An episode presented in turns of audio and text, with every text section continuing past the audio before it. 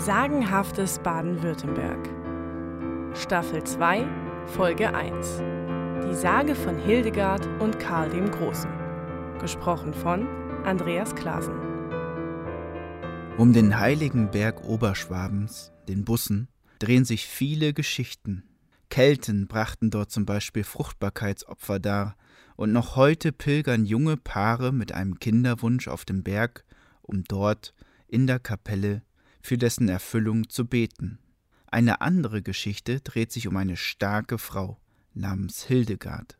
Hildegard lebte im 8. Jahrhundert nach Christus und war die dritte Gemahlin von Karl dem Großen, dem berühmten König der Franken. Als dieser mal wieder in einer Schlacht fern der Heimat war, wohnte sie auf der damaligen Bussenburg bei ihrem Bruder Gerold. Hildegard war wunderschön, und das fiel auch Thaland auf, Karls Stiefbruder. Der Frauenschwarm war groß, muskulös, hatte blaue Augen und schwarze Haare. Er warb um Hildegard, schenkte ihr Blumen, lud sie zu Ausritten und Spaziergängen ein. Hildegard wies Thaland zwar stets ab, doch er versuchte sein Glück immer wieder. Da platzte Hildegard bei einem Ball Kragen. Thaland, sagte sie ihm direkt ins Gesicht, hört endlich auf mit eurem Gebalze und schämt euch, der Frau eures Stiefbruders nachzustellen. Kapiert ihr es nicht? Ich will keine Geschenke von euch und auch jetzt nicht mit euch tanzen. Lasst mich einfach in Ruhe, sagte sie und verließ den Tanzsaal. Thaland war tief getroffen. Er war so eine Abfuhr nicht gewohnt. Was fällt diesem Weib ein? Das soll sie mir büßen. Noch am selben Abend setzte er sich an seinen Schreibtisch und schrieb einen Brief an seinen Stiefbruder. Verehrter Karl, diese Zeilen werden wehtun, aber ich halte sie für meine Pflicht. Eure Gemahlin, Hildegard, betrügt euch und zieht euren Namen durch den Dreck. Sie hat mir schöne Augen gemacht und gesagt, Karl ist mehr an Waffen und Pferden interessiert als an Frauen. Wenn ich gegen dieses ungeheuerliche Gebaren etwas tun soll, sagt mir was, und ich werde es tun, der euch treu ergebene Thaland. Wochen später erhielt Thaland Karls Antwort. Thaland, ich danke euch sehr für das Schreiben. Ihr habt recht, der Brief hat mir sehr wehgetan. Nach seiner Lektüre habe ich in der nächsten Schlacht so auf meine Gegner eingeschlagen, dass jeder Fleck meiner Kleider voller Blut war. Aber selbst das konnte mich nicht wirklich beruhigen. Ich habe nun nachgedacht und eine Bitte. Tötet Hildegard für mich. Ergreift sie, schleppt sie zur Donau und ertränkt sie. Bitte tut das für mich. Thaland hörte auf zu lesen und grinste in sich hinein. Sein Plan war perfekt aufgegangen.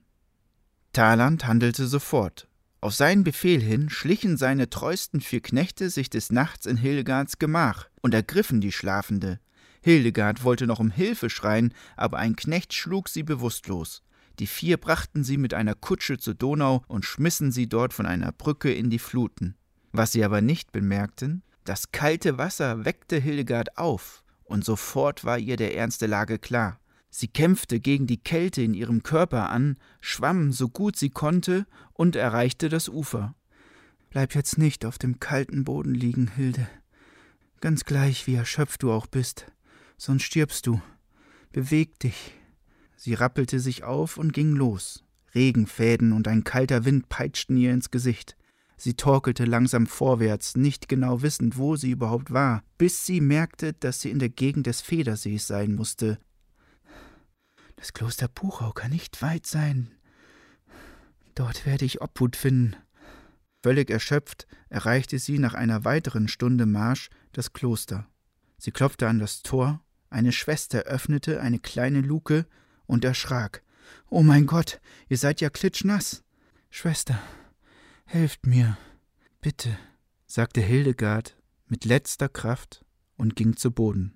Die Nonnen kümmerten sich um die Fremde. Niemand erkannte Hildegard, und sie sagte auch nichts von ihrer wahren Herkunft, als sie wieder bei Kräften war. Sie fühlte sich im Kreis der Frauen wohl und legte sich ins Zeug, um der Gemeinschaft dienlich zu sein. Sie übernahm Putz- und Kochdienste, arbeitete im Garten oder kümmerte sich um Kranke, die im Kloster Hilfe suchten. Dabei offenbarte Hildegard besondere Heilkräfte. Sie besaß nicht nur das Wissen über heilende Kräuter, sondern sie selbst versprühte eine heilende Geborgen und Herzlichkeit. Schon bald genoss sie den Ruf einer Heiligen, und Kranke kamen extra wegen ihr aus weiter Ferne nach Buchau. Eines Tages saß Talant vor ihr. Er sah schrecklich aus, war voller Pusteln und Narben, ein schwerer Ausschlag hatte aus dem Frauenschwarm einen hässlichen Mann gemacht. Jetzt erhoffte er sich von der berühmten Heilerin Hilfe. Erkennt ihr mich nicht, Talant? sagte Hildegard in ihrer Nonnenkluft. Talant stutzte. Das Gesicht erinnerte ihn an eine Dame, und die Stimme mochte auch passen, aber das konnte trotzdem nicht sein. Die Frau war tot, vor Jahren ertrunken in der Donau. Seid ihr es? Wirklich? Hildegard? fragte er unsicher. Ja, Talan sprang auf vor Schreck und ging ein paar Schritte rückwärts, bis er an eine Wand stieß. Nein, das kann gar nicht sein, ihr seid tot. Meine Knechte haben euch ermordet, weil Karl es so wollte. Warum sollte er das damals gewollt haben? Weil ich ihm geschrieben hatte, dass ihr ihn betrügt. Was für ein niederträchtiger Mensch ihr doch seid. Warum habt ihr das getan? Weil ich so sauer auf euch war, nachdem ihr mir einen Korb gegeben habt. Wie armselig. Und jetzt soll ich euch auch noch helfen? Ich wusste ja nicht, dass ihr die Heilerin seid. Mir wurde nur gesagt, wenn mir jemand helfen könnte, dann die Heilerin von Buchau. Ja, ich kann euch auch helfen. Nehmt diesen Bottich Salbe. Damit werdet ihr euch morgens, mittags und abends komplett einreiben und täglich in der Kirche eine Kerze entzünden, um Gott um Vergebung für eure Intrige und den Mordversuch zu bitten. Und jetzt geht ihr, sofort, ich will euch nie wiedersehen. Talan tat wie ihm aufgetragen, und nach einem Monat sah er tatsächlich fast genauso gut aus wie früher. Karl hörte wenig später von der Heilung seines Stiefbruders und reiste persönlich nach Buchau, um der Heilerin zu danken. Als Hildegard aber Karl im Klosterhof sah, ging sie schnell in die Kammer, warf sich einen Schleier über das Gesicht und trat ihm so entgegen. Gnädigste, sagte Karl, Ihr habt meinen Stiefbruder geheilt. Ich möchte euch danken, aber dafür will ich euch in die Augen schauen. Würdet ihr bitte den Schleier für mich abnehmen? Wortlos strich Hildegard den Schleier mit einer Handbewegung nach hinten über ihren Kopf. Hildegard? Wie habt ihr euch von Thaland nur so hinters Licht führen lassen können, Karl? Wieso?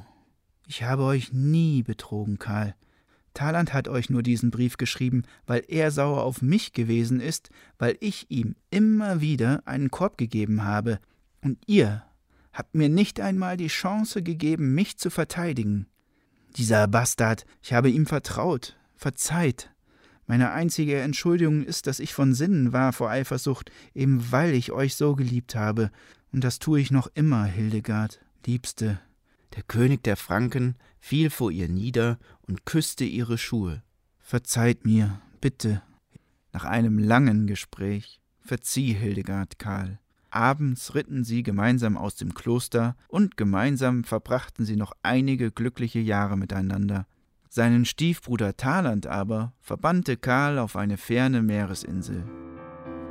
Diese von Andreas Klasen neu erzählte Variante basiert vor allem auf Württembergische Volksbücher, Sagen und Geschichten Band 2, Amazon Kindle Edition.